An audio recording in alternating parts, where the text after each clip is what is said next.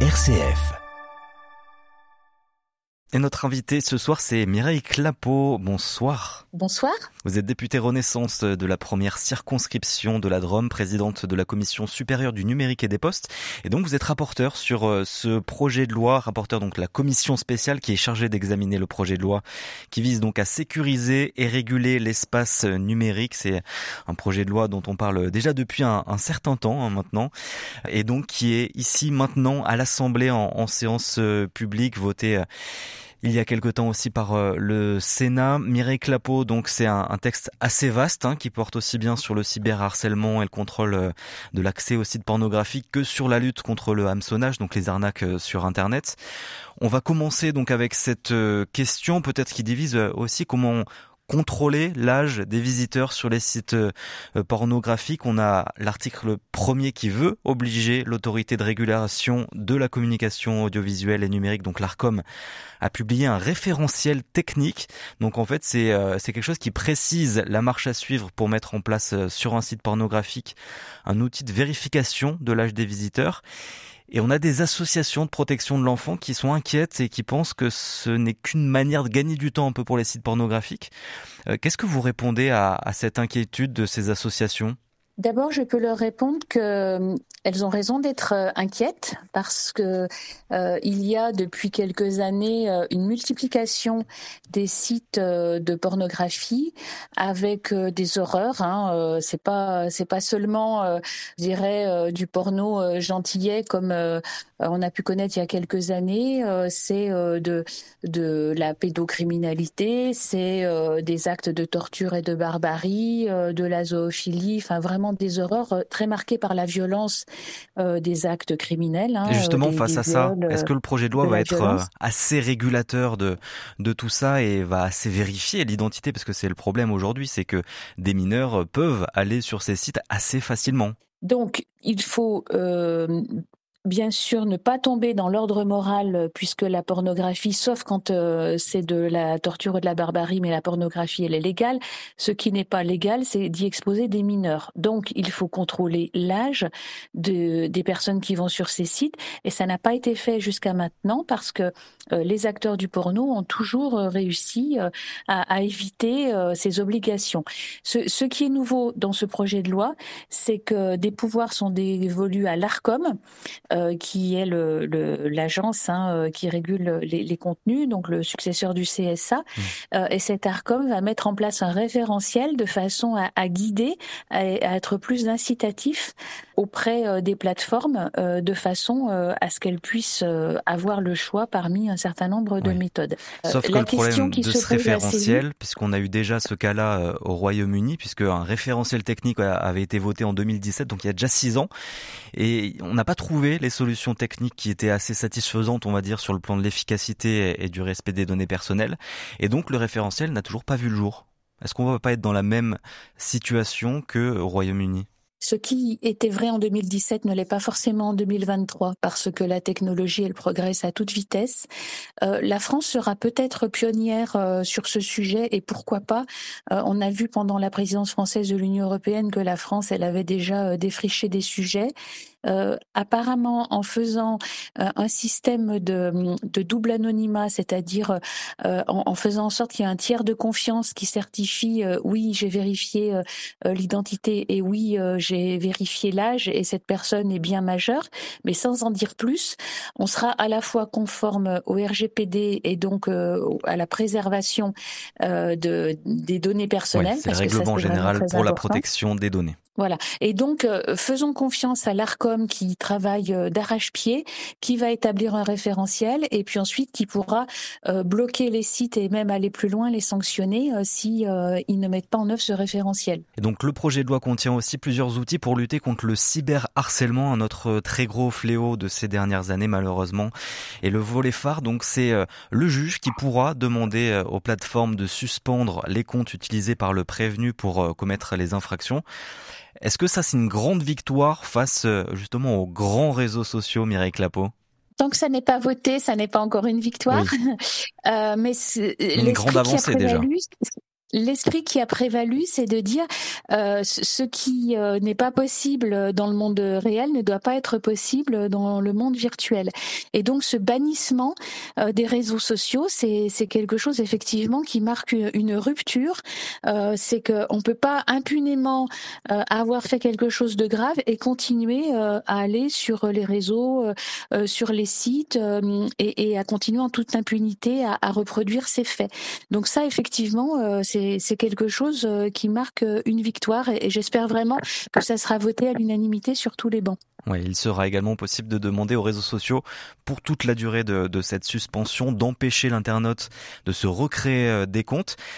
Est-ce que là, par contre, on ne va pas un petit peu trop loin sur cet équilibre liberté, sécurité sur Internet et avec cette question de l'anonymat? C'est une question euh, qu'on se pose régulièrement. Moi, je crois que les, règles dans la vie euh, réelle, à nouveau, elles doivent être dans l'espace virtuel. Euh, bien sûr, aujourd'hui, il n'y a pas d'anonymat de toute façon, mais c'est un juge qui peut vous retrouver par votre adresse IP. là, avec le nouveau fonctionnement, on donne plus de, de pouvoir aux agences administratives de contrôle. le juge, on lui donne aussi la possibilité euh, de, prononcer euh, des peines. Euh, et, donc c'est un bon équilibre, je crois. Pourtant, moi, je suis assez soucieuse de liberté fondamentale, mais parce qu'on ne veut pas qu'il y ait ce sentiment d'impunité et qu'une personne puisse, sous un sous un autre nom, sous un autre pseudo, continuer à, semer la, la, haine et le harcèlement. Et votre collègue, le rapporteur général Paul Midi, élu Renaissance de l'Essonne, souhaite donc à travers plusieurs amendements généralisés et imposés d'ici à 2027 donc d'ici 4 ans, un système d'identité numérique sur les réseaux sociaux. Ça aussi, ça fait beaucoup euh, débat au sein de, l'Assemblée. Est-ce que c'est la fin de l'anonymat en ligne, euh, Mireille Clapeau? Donc je rappelle que l'anonymat en ligne n'existe pas et que vous pouvez être repéré euh, par votre adresse IP. Aujourd'hui, il y a des VPN qui justement changent cette adresse IP. Voilà. Et, et donc euh, aujourd'hui, c'est sur réquisition d'un juge. Donc ce que propose Paul Midi et que je soutiens, même si euh, nous ne sommes pas tous d'accord euh, sur ce point-là, c'est que avec des nouvelles technologies, quand vous vous inscrivez sur un réseau, vous devez donner votre identité, mais qui sera chiffrée. Hein, ça sera un code indéchiffrable par la plateforme, un tiers de confiance. Et donc vous êtes, si je peux dire, rattrapé plus vite par la patrouille si vous faites quelque chose de et je suis vraiment pour. Euh, Mireille on va passer à, un autre euh, sujet, puisque vous êtes aussi la vice-présidente de la Commission des Affaires euh, étrangères et puis députée de, de Valence, que on nomme la petite Arménie. Il y a un vrai sujet euh, à l'étranger en ce moment. Euh, plus de 100 000 personnes sur les, les 120 000 officiellement recensées par euh, Erevan, la capitale arménienne, qui ont fui l'enclave du Haut-Karabakh après l'offensive éclair de Bakou fin septembre et qui a, pris le contrôle hein, de ce territoire disputé. On va en parler avec Johan Fraisse dans notre pastille sonore du jour. Bonsoir Madame Clapeau, merci d'être avec nous ce soir. L'Azerbaïdjan a causé un nettoyage ethnique au Haut-Karabakh. La France aide, mais l'Union européenne doit sortir du chantage gazier. Ce sont vos mots dans un tweet publié dimanche dernier lors de la mobilisation à, Valence hein, en soutien au peuple arménien. Un peuple qui a donc déserté la région du Haut-Karabakh.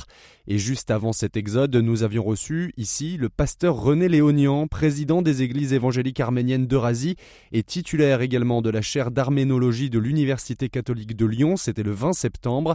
Et depuis l'Arménie, Voici ces mots. Tout cela, en réalité, montre que personne n'a osé lancer, par exemple, des sanctions contre l'Azerbaïdjan, des sanctions économiques, des sanctions contre les avoirs. Ni les Russes, ni l'Occident européen, euh, américain et autres n'ont levé le petit doigt. Dans le cas de euh, la Russie, de l'Ukraine, tout le monde a dit l'agresseur c'est la Russie, la victime c'est l'Ukraine on a l'impression euh, que personne ne veut montrer du doigt l'Azerbaïdjan comme agresseur. Dans les déclarations, on dit il faudrait que les deux parties au conflit puissent s'entendre. Pourquoi on ne dit pas cela pour la Russie et pour l'Ukraine? À l'écoute de cette déclaration et à la vue de votre tweet publié dont nous parlions précédemment, il semble eh bien oui, y avoir un paradoxe, un décalage entre votre prise de parole et la prise de position de l'État, un État qui n'avait pas hésité hein, à prendre des sanctions contre la Russie après le début du conflit contre l'Ukraine, mais qui semble ne pas peser de tout son poids dans d'éventuelles sanctions à l'encontre de l'Azerbaïdjan, des conflits qui semblent similaires mais des réponses qui semblent différentes. Est-ce que la France est fautive? Est-ce que l'État a fauté, Madame Clapeau? Attention, comparaison n'est pas toujours raison. Je, sais que ça peut aider intellectuellement à dire euh, euh, il s'est passé telle chose quand la Russie a agressé l'Ukraine euh, et, là il se passe des choses différentes. les situations en droit international sont pas exactement les mêmes. Moi, je condamne évidemment la violence et je condamne ce nettoyage ethnique, hein, qui est caractérisé. Mais attention, on ne parle pas euh, et, j'espère ne pas avoir à dire dans quelques mois euh, que c'est le cas, euh, on ne parle pas d'un pays qui agresse et envahit un autre pays. Ce territoire du Haut-Karabakh, et je sais que c'est peut-être douloureux à entendre pour nos amis arméniens, ce territoire du Haut-Karabakh était revendiqué par l'Azerbaïdjan et le droit international avant 91 faisait que c'était euh, effectivement un territoire euh, de l'Azerbaïdjan et avait été euh, conquis par une guerre et était enfin, voulait avoir sa propre souveraineté qui ne lui était pas complètement reconnue et qui donc l'Artsar qui n'était pas reconnu même pas par l'Arménie. Mmh. Donc on n'est pas dans, dans le même cas. C'est pour ça que la France n'a pas agi? La France agit, euh, la France ne peut pas agir seule. Euh, dans le cas de l'Ukraine, il y a eu un vaste mouvement à la fois de l'Union européenne, euh, des États membres et des États-Unis pour envoyer du matériel, prendre des sanctions très sévères et faire en sorte que l'Ukraine puisse se défendre contre cette agression. Dans le cas du Haut-Karabakh, il y a effectivement des accords, il n'y a pas consensus entre les différents pays de l'Union européenne. La France, elle est en pointe sur le sujet parce qu'elle a réagi sur le plan humanitaire. Catherine Colonna, qui était sur place avant-hier, a aussi annoncé que des armes vont être euh, envoyées. Et puis, il y a surtout euh, des efforts diplomatiques intenses euh, déployés par le président de la République Emmanuel Macron. Aujourd'hui, au sommet de Grenade, où le dirigeant arménien et le dirigeant azerbaïdjanais devaient se rendre apparemment euh, ce dernier n'a pas souhaité le faire.